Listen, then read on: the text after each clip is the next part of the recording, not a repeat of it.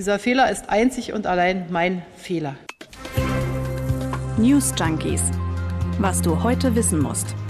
Ein Info-Radio-Podcast. Oh, what a day. Kehrtwende in Sachen Osterruhe, die kommt jetzt nun doch nicht. Also, wenn das ein Auto wäre, die Kanzlerin sitzt am Steuer, die Ministerpräsidenten und Präsidentinnen hinten drin, okay, hat viele Sitze das Auto, dann hat Merkel in voller Fahrt so einen Drift-Move gemacht, Handbremse, das Auto dreht 180 Grad und weiter geht's in voller Fahrt in die andere Richtung. Das ist ein Bild, das kriege ich erstmal nicht mehr raus aus dem Kopf. Also, wir hatten fest, da ist viel passiert heute. Das war historisch. Wir dröseln das auf und fragen, was zu diesem Einlenken geführt hat. Denn die Kritik, die war ja schon sehr laut. Viele sind da auf die Barrikaden geklettert, der Handel und die Kirchen zum Beispiel. Und wir, das sind heute Jörg Poppendick und Dörte Naht aus der Inforadio-Redaktion. Hallo. Guten Tag. Ich habe mich zu diesem kurzen Pressetermin entschlossen, weil ich heute Vormittag entschieden habe, die notwendigen Verordnungen für die am Montag vereinbarte zusätzliche Osterruhe also die Ruhetage am grünen Donnerstag und Kar-Samstag, nicht auf den Weg zu bringen, sondern sie zu stoppen.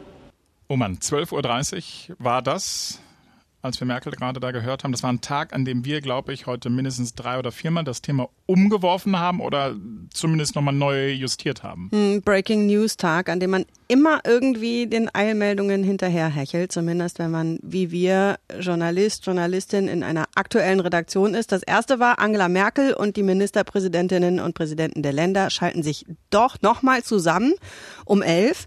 Dann die ersten Meldungen. Die Osterruhe wird zurückgenommen. Dann Merkel gibt ein Pressestatement um 12.30 Uhr. Und es ist schon sehr ungewöhnlich alles und dann auch noch so kurzfristig. Ich glaube, wir waren da heute nicht allein mit dem Gedanken, dass Angela Merkel da vielleicht noch mehr verkünden könnte. Ich habe sogar an Rücktritt gedacht. Gab ja auch während des Statements diesen einen Augenblick, wo man mal ganz kurz die Luft angehalten hat, als sie nämlich gesagt hat, das sei ihr Fehler. Naja, und dann hat sie noch hinterhergeschoben, sie allein trage dafür die Verantwortung. Ja, aber war bei Lichte besehen dann vielleicht auch doch nicht zu erwarten, mitten in so einer Krisensituation, wenn da dann auch noch die Kanzlerin abhanden kommt. Das würde ja viel zu viel Instabilität reinbringen und die ist ja jetzt schon da. Sieht auch Angela Merkel. Ein Fehler muss als Fehler benannt werden und vor allem muss er korrigiert werden. Und wenn möglich hat das noch rechtzeitig zu geschehen. Gleichwohl weiß ich natürlich, dass dieser gesamte Vorgang zusätzliche Verunsicherung auslöst. Das bedauere ich zutiefst und dafür bitte ich alle Bürgerinnen und Bürger um Verzeihung. Diese zusätzliche Verunsicherung bedauere ich umso mehr, als wir uns, dabei bleibt es leider, mitten in der durch die Mutation ausgelösten dritten Welle der Pandemie befinden. Das saß. Jetzt hagelt es natürlich Kritik. Gestern schon soll es in der Fraktionssitzung der CDU-CSU-Fraktion ja ziemlich gekracht haben. Und direkt nach diesem eben gehörten Statement vor der Presse ist Angela Merkel dann gleich weitergezogen, und zwar in den Bundestag, denn dort stand die Befragung der Bundeskanzlerin durch das Parlament an. Fester Termin hätte sowieso stattgefunden wurde jetzt aber dann eine Bühne vor allem natürlich für die Opposition. Ja. Wir können ja mal einige Stimmen hören. Den Anfang macht Gottfried Curio von der AfD, gefolgt von der Grünen Karin Göring-Eckardt. Marco Buschmann von der FDP kommt dann und Dietmar Bartsch von der Linken. Wenn Sie sich in Ihrer, beim Kopf durch die Wand in Ihrer eigenen Politik der Lockdown-Verschärfungen kopflos verheddern, weil sie es nicht anders kennen, obwohl es nicht greift. Müssten Sie nicht nach Artikel 68 die Vertrauensfrage stellen? Vielen Dank, äh, dass Sie deutlich gemacht haben, dass Sie einen Fehler eingestehen. Äh, ich habe davor sehr hohen Respekt. Das ist auch ein Dienst an der Demokratie. Ich sage das ohne Aber und auch ohne Klamauk. Gleichwohl sind wir in einer sehr schwierigen Situation. Die dritte Welle rollt und wir brauchen einen Wellenbrecher. Wir haben es ja zum Teil mit Mikromanagement zu tun. Hier ging es um Feiertagsregelung. Wann wollen Sie damit aufhören, solche Fragen des technischen Mikromanagements übernächtigt mitten in der Nacht im kleinen Kreise zu entscheiden? Also die von der Union, wissen Sie, Ihre Fraktion. Da würde ich mal dringend raten und ändere jetzt meine Frage. Würde ich mal dringend raten, dass Sie sich von denen und von der SPD die Gewissheit geben, dass sie das Vertrauen hier im Parlament noch haben. Denn das, was da gerade abläuft, das ist wirklich inakzeptabel. Der Koalitionspartner übrigens ist Merkel natürlich zur Seite gesprungen. Vizekanzler Scholz von der SPD hat gesagt, die Entscheidung der Kanzlerin, die sei richtig und sie verdiene Respekt. So gnädig war nun AfD und Linke nicht, haben wir ja gerade gehört. Die sprechen über die Vertrauensfrage und die FDP will, dass bei so etwas der Bundestag involviert wird. Das wollen die Grünen auch und die treibt die Frage um, ja, wie geht's denn jetzt eigentlich weiter nach dieser Rolle rückwärts? Denn die Zahlen steigen ja. Naja, Merkel hat an der Stelle auf das verwiesen, was bereits beschlossen wurde, auch die Notbremse. Also wenn in Regionen die Inzidenz über einen längeren Zeitraum stabil über 100 liegt, dann müssen die Lockerungen das kennen wir, wieder zurückgenommen werden, bei den Kontaktbeschränkungen zum Beispiel oder Click and Meet wäre dann auch Geschichte. Und die Kanzlerin hat auch darauf verwiesen, dass der Beschluss vom Montag ja in den Regionen auch die Möglichkeit für Ausgangsbeschränkungen vorsieht. Ich will an der Stelle einmal darauf hinweisen, dass solche Ausgangsbeschränkungen in ganz vielen Ländern Europas gang und gäbe sind. Niederlande, Frankreich, Großbritannien, Irland, Portugal. Es ist also, man muss es nicht nachmachen, aber man muss irgendwas machen. Und äh, das ist vollkommen klar. Und das ist die Antwort auf äh, Frau Göring-Eckardt.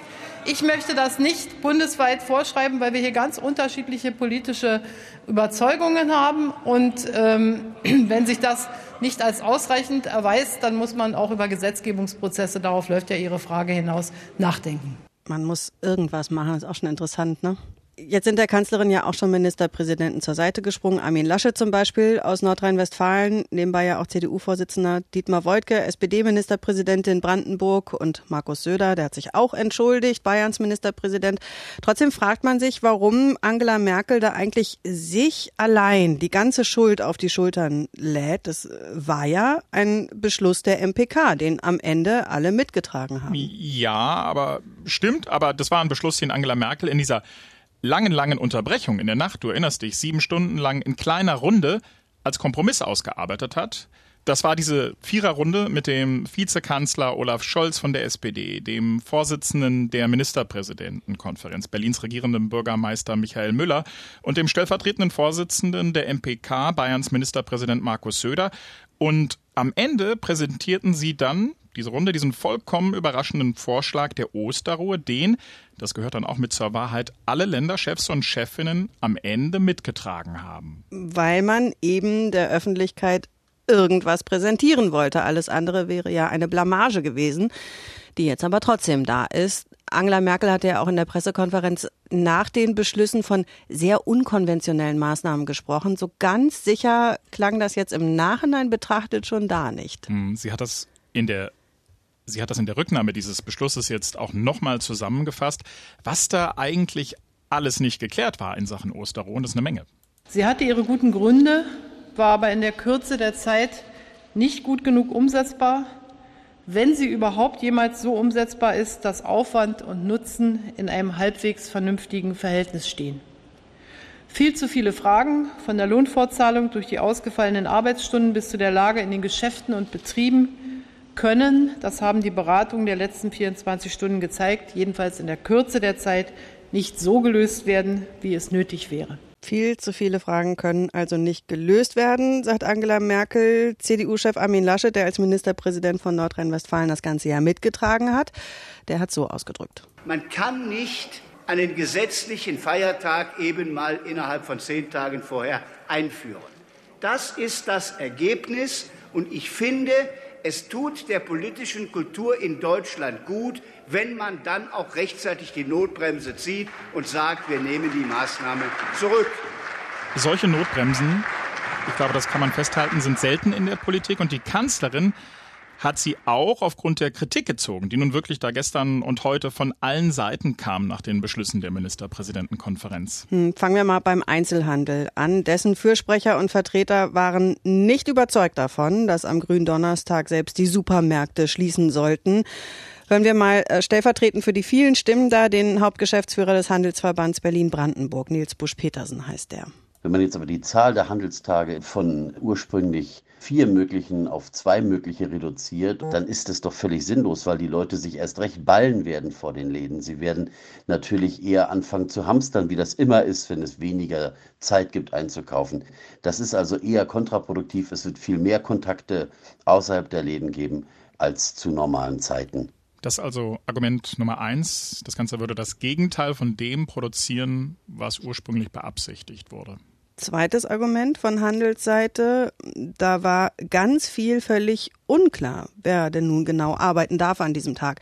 Stefan Gent, der ist der Chef des Handelsverbands für ganz Deutschland, der war heute Morgen, also bevor die Rolle rückwärts kam, bei uns im Interview im Inforadio und hat darauf hingewiesen. Denken Sie nur an die Logistikketten, wenn Samstag dann auch wieder frische Lebensmittel in den Supermarktregalen sein sollen, dann muss auch irgendwo gearbeitet werden. Und es ist vieles überhaupt nicht klar, wie dieser Tag geregelt wird, auf welcher Grundlage, was für die Mitarbeiter gilt und auch wer überhaupt arbeiten darf. Und dementsprechend erfreut war Stefan Gent dann auch heute nach der Absage der geplanten Osterruhe. Da sind ja viele Arbeitgeber auch außerhalb des Handels ziemlich kalt erwischt worden. Also ich habe da von vielen Mails gehört, die alle den gleichen Tenor hatten. Hm. Wie genau das jetzt laufen soll am grünen Donnerstag, das wissen wir ehrlich gesagt auch noch nicht. Die Regelung dazu gibt es noch gar nicht. Aber wir informieren Sie, sobald wir wissen, wie wir damit umgehen sollen, ja? Es gibt auch noch ganz andere konkrete Probleme, die offenbar nicht bedacht worden sind, und zwar im Hinblick auf den Müll.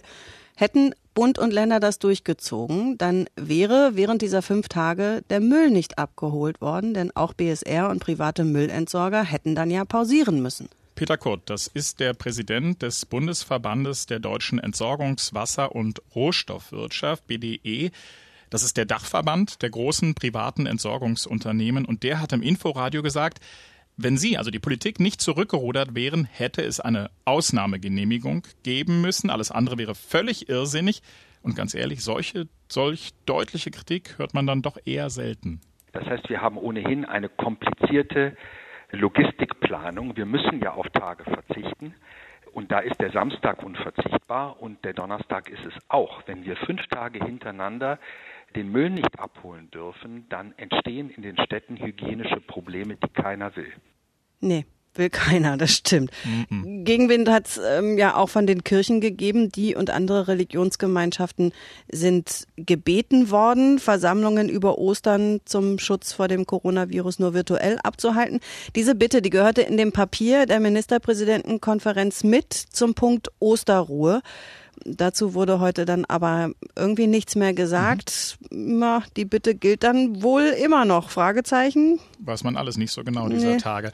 Und für so einen großen Apparat, man wirft ja den Kirchen auch gerne mal Behebigkeit vor, haben die recht zügig reagiert. Also sie haben angekündigt, dass sie nicht ohne weiteres auf Präsenzgottesdienste verzichten wollen. Hm, also nach der MPK haben sie das angekündigt, ne? Genau. Und ähm, sie haben den Kommunikationsstil der Politik vor allem auch kritisiert. Sowohl Georg Betzing, das ist der Vorsitzende Vorsitzende der Deutschen Bischofskonferenz als auch der Ratsvorsitzende der Evangelischen Kirche in Deutschland, Heinrich Bedford Strom. Die haben sich darüber beschwert, dass dieser Move seitens der Politik für sie überraschend kam.